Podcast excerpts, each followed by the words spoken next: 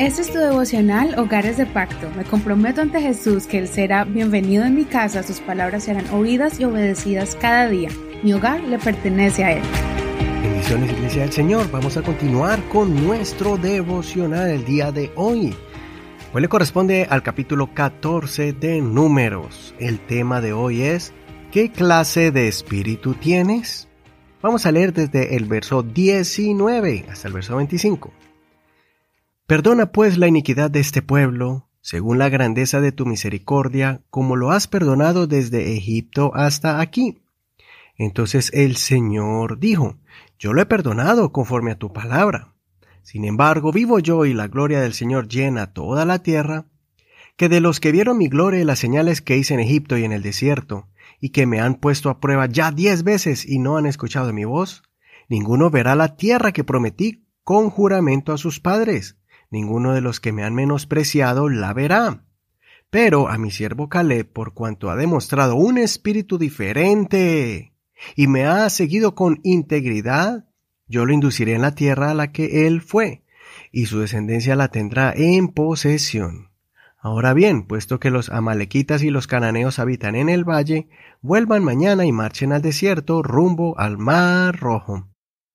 Pasemos al verso 39 al 45. Moisés dijo estas cosas a todos los hijos de Israel y el pueblo se afligió mucho.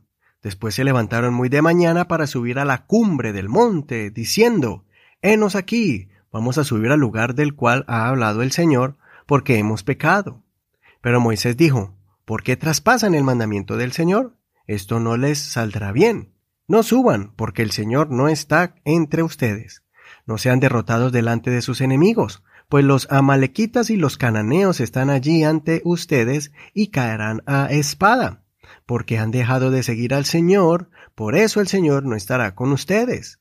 Sin embargo, se atrevieron a subir a la cumbre del monte, aunque ni el arca del pacto del Señor ni Moisés se movieron de en medio del campamento. Entonces descendieron los amalequitas y los cananeos que habitaban en aquella región montañosa, y los hirieron y los destrozaron hasta llegar a Orma. Hasta aquí la lectura de hoy. No olvides leer todo el capítulo completo para que no te pierdas ninguno de los detalles de este evento tan emocionante. Es muy duro y triste leer este capítulo. Israel se apartó totalmente de los planes y el propósito de Dios se dejaron llevar por la murmuración a causa del reporte distorsionado de 10 personas. Si recuerdas, eso fue lo que leímos ayer y lo estudiamos también.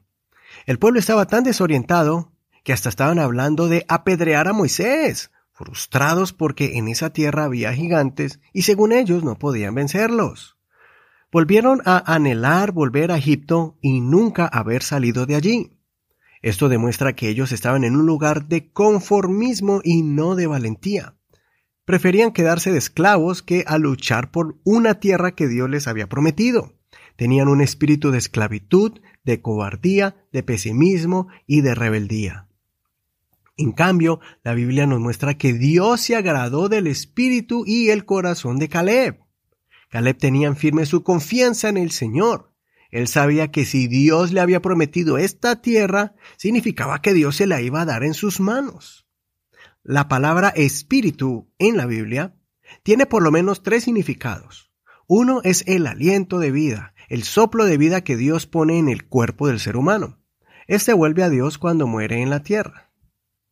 El otro significado es cuando uno abre las puertas del corazón a espíritus de las tinieblas que atormentan y dominan al ser humano que no tiene a Dios y por eso los demonios los atormentan o los poseen. También están los seres celestiales como ángeles al servicio de Dios. Y principalmente el Espíritu Santo de Dios para que tome el control de nuestras vidas cuando entregamos nuestras vidas al Señor. Y está el significado de espíritu que indica actitud, o sea, la actitud que desarrollamos como optimismo o pesimismo, fe y esperanza o derrota y miseria, ánimo o desánimo, nobleza u orgullo, altivez o mansedumbre, perdón o resentimiento, paz o disensiones, gozo o enojo.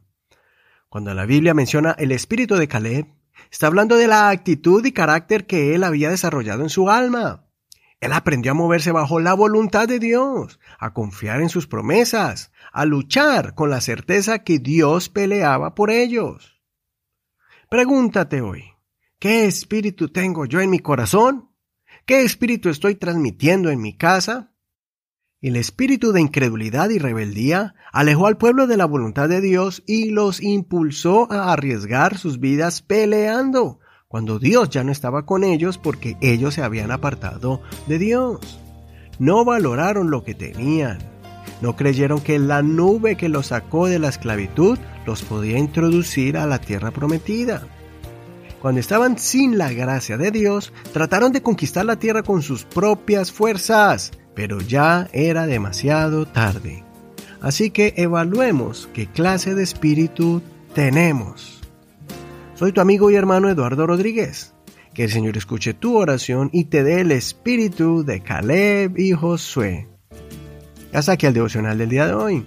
Pero no olvides que mañana seguimos con un siguiente capítulo, con una reflexión para aplicarla a nuestras vidas espirituales y también para nuestros hogares.